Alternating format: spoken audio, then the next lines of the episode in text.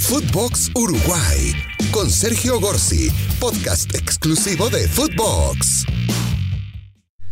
¿Qué tal, qué tal? ¿Cómo les va, eh? Qué lindo encontrarnos nuevamente abriendo nuestro micrófono celeste para conversar sobre el fútbol del Uruguay. ¿eh? Footbox Uruguay ya está pronto para acompañarlos en los próximos minutos con mucha cosa, porque se jugó una fecha eliminatoria. Es imposible hablar de Uruguay sin mencionar la comparación con el resto. Una fecha realmente que tuvo de todo. ¿Por qué tuvo de todo? Porque el papelón registrado en San Pablo entre Brasil y Argentina casi que acapara la atención de todos. Era el partido que tenía más atracción por lo que significan Brasil y Argentina, por la rivalidad, por, por el presente de ambos, pero a su vez era el menos importante para la tabla de posiciones, porque todo hace indicar que Brasil va a clasificar prácticamente caminando y que Argentina va camino a esa situación. Es decir, no afectaba para nada la tabla de posiciones, por lo tanto, los bochornosos hechos sucedidos en San Pablo no cambian para nada lo que sucedió en esta fecha. Brevemente quiero dar mi opinión. Creo que es una nueva derrota eh, política de la Conmebol que supuestamente tenía abrochado con todos los gobiernos de Sudamérica una, un régimen especial de cuarentena para partidos que tengan que ver con Copa Libertadores, Copa Sudamericana y ni hablar eliminatoria sudamericana.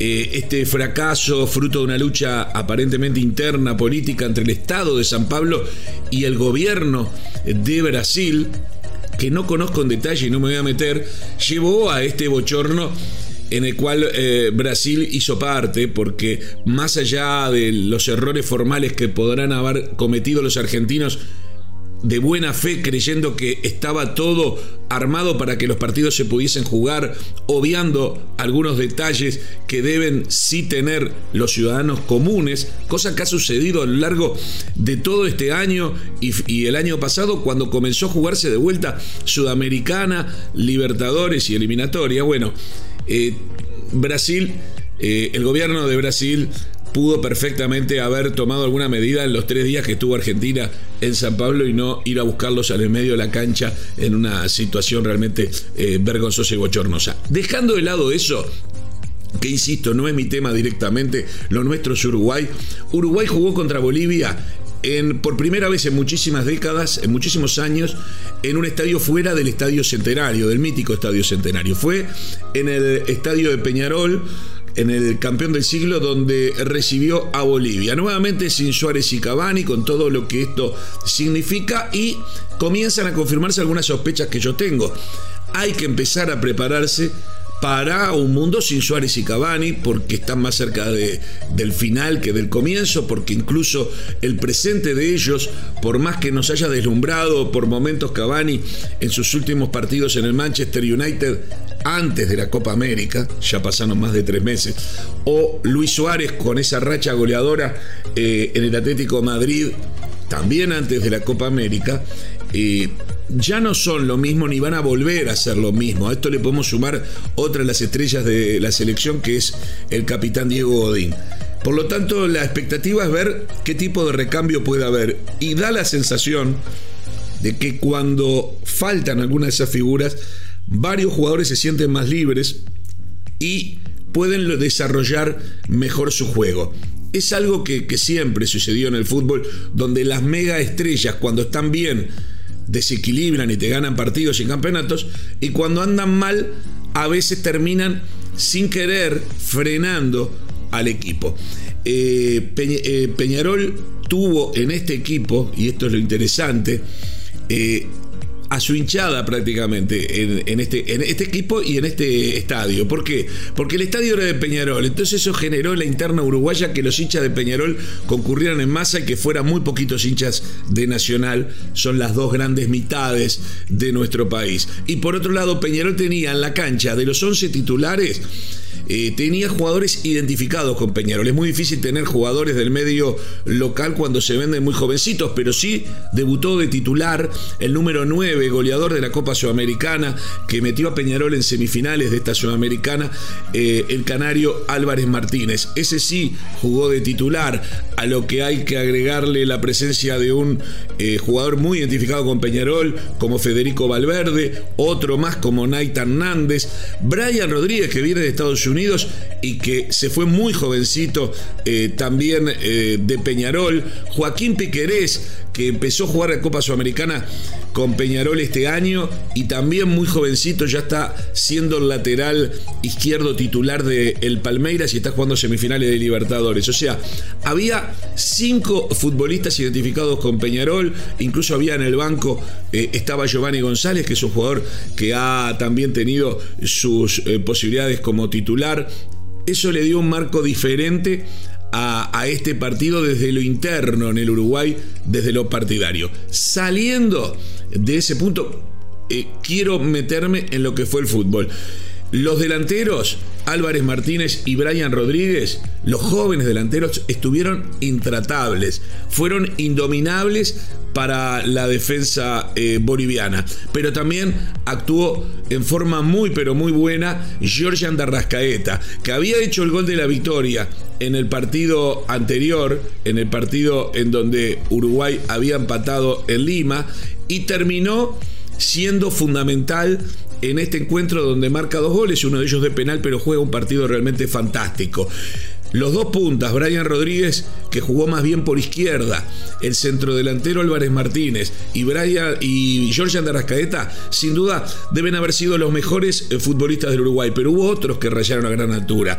Naita Hernández siempre rinde desde el lateral derecho, desde el medio, con una garra, con una fuerza, se lleva todo puesto, tanto se lleva todo puesto que terminó cometiendo un penal muy dudoso, muy polémico, que el árbitro cobró y que luego de revisar los 5 o 6 minutos en el bar, porque en el bar le decían me parece que se tiró, que no fue penal, al final el árbitro mantuvo esa, esa situación y maquilló el resultado en un 4 a 2. El partido fue para 6 a 0 y terminó 4 a 2. ¿Por qué? Porque otro buen jugador, muy buen jugador, había sido de los mejores en Lima y, y volvió a rendir, que fue Matías Vecino, el futbolista de, el Inter de Milán, Matías Vecino en un pase totalmente desafortunado hacia Godín le regaló la pelota al goleador eh, boliviano y ahí se produjo la primera conquista boliviana. Bolivia hizo dos goles, hizo muy poco.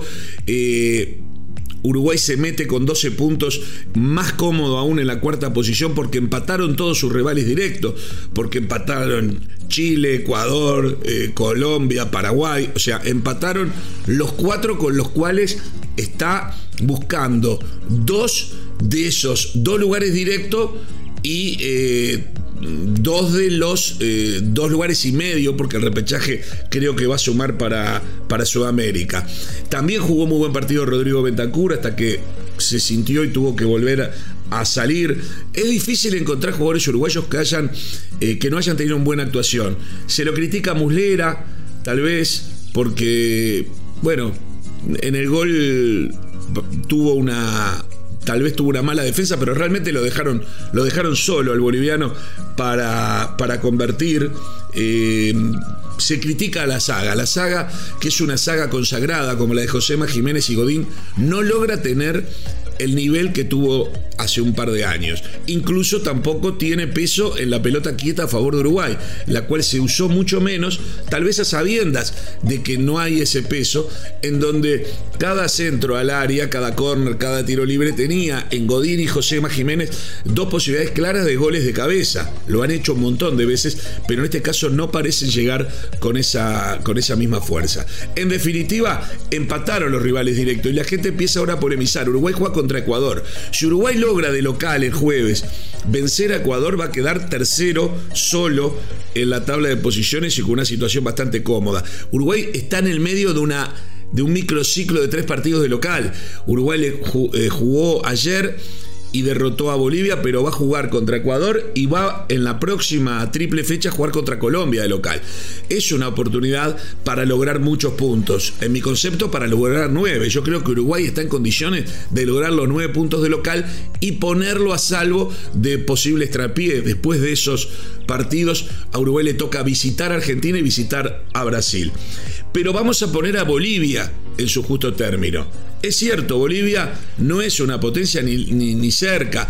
Es cierto, Bolivia cuando no está en La Paz es otro mundo. Bolivia increíblemente es el equipo que más remató al arco en lo que va de esta eliminatoria. ¿Pero por qué? Porque Bolivia en los partidos en la altura prácticamente tira desde su propio campo, la pelota eh, toma una velocidad muy especial y se hace casi imposible para los rivales. Aún así Bolivia no logra ganar la cantidad de puntos que necesita de local para ponerlo tranquilo. Sin embargo, esta Bolivia débil, esta Bolivia floja, esta Bolivia a la cual Uruguay ayer apabulló, venía en esta eliminatoria de estos resultados. Presten atención. Le había ganado 3 a 1 a Venezuela, bueno, de local, ese es un resultado más que razonable pero había empatado 1 a 1 en Santiago de Chile con Chile, en el llano. Había empatado 2 a 2 con Paraguay en Asunción, en el llano. Y había empatado 1 a 1 con Colombia, eh, un partido eh, que se le hizo difícil. En la altura, donde Colombia, al igual que Ecuador, son los otros dos países que la altura la sienten menos, porque uno tiene Quito, el otro tiene Bogotá, es decir, también tienen eh, ciudades en donde se han acostumbrado al efecto La Paz. Pero insisto, esta Bolivia, que para muchos uruguayos pesimistas es espantosa, que se le gana caminando, ayer Uruguay le ganó caminando, el 4 a 2 no muestra la realidad de lo que fue el partido, venía de ganarle 3 a 1 a Venezuela, de empatar de visitante con Chile y Paraguay y de empatar con Colombia. O sea, serán espantosos los bolivianos pero parece que ni Venezuela, ni Chile, ni Paraguay, ni Colombia le pudieron ganar. Al menos eso es lo que dicen los últimos partidos. Tenía una racha de cuatro partidos invictos el equipo boliviano. De hecho, en esos cuatro partidos había ganado más puntos que Uruguay. Eso le da valor a la victoria uruguaya. Una victoria uruguaya que fue a puro gol, sin la presencia de sus dos grandes goleadores que, insisto, ya no tienen el peso específico de otros tiempos. ¿Quiere decir que se terminó Suárez y Cavani? Creo que no. Creo que si viene para la otra triple fecha, tengo mis dudas después de lo que pasó en Brasil, que venga Cavani, Cavani no va a poder ir a Brasil tampoco, o sea, bueno, tengo mis dudas de que sea citado. Supongo que Suárez va a estar.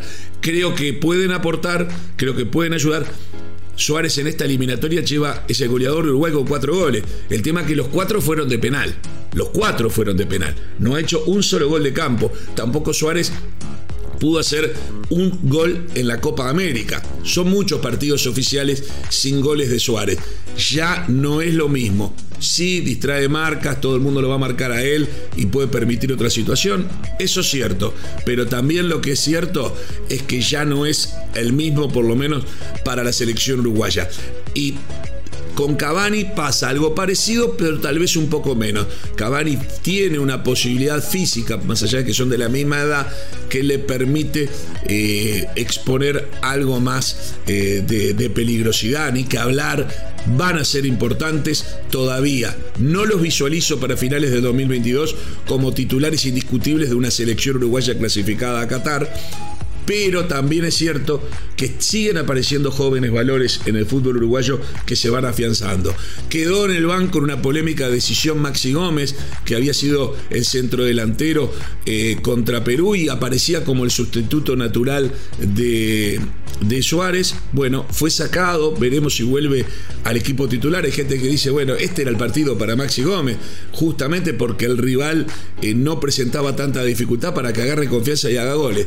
El técnico decidió poner al aún más joven Álvarez Martínez. Un promedio de edad bajísimo, la mayoría de los futbolistas de menos de 24 años, de 25, 26, como mucho, algún veterano que te levanta el promedio, eso hace que haya esperanzas de un futuro eh, promisorio de esta selección uruguaya. De verdad creo que Uruguay comenzó con esta victoria un camino que lo puede llevar a ganar los nueve puntos local.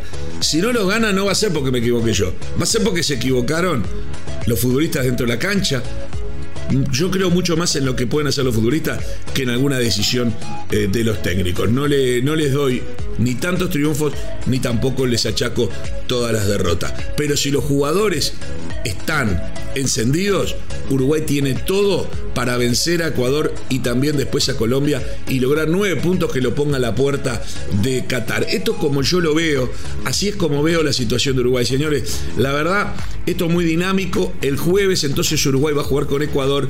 Veremos qué sucede. Nosotros desde Montevideo, capital de la República Oriental de Uruguay, le mandamos un saludo enorme a todo el mundo de habla hispana que nos sigue a través de Footbox Uruguay, a todos los uruguayos que están desparramados por el mundo y que saben que siempre va a estar prendido el micrófono celeste. Porque no importa qué cancha juguemos, a la celeste la sigo a donde va.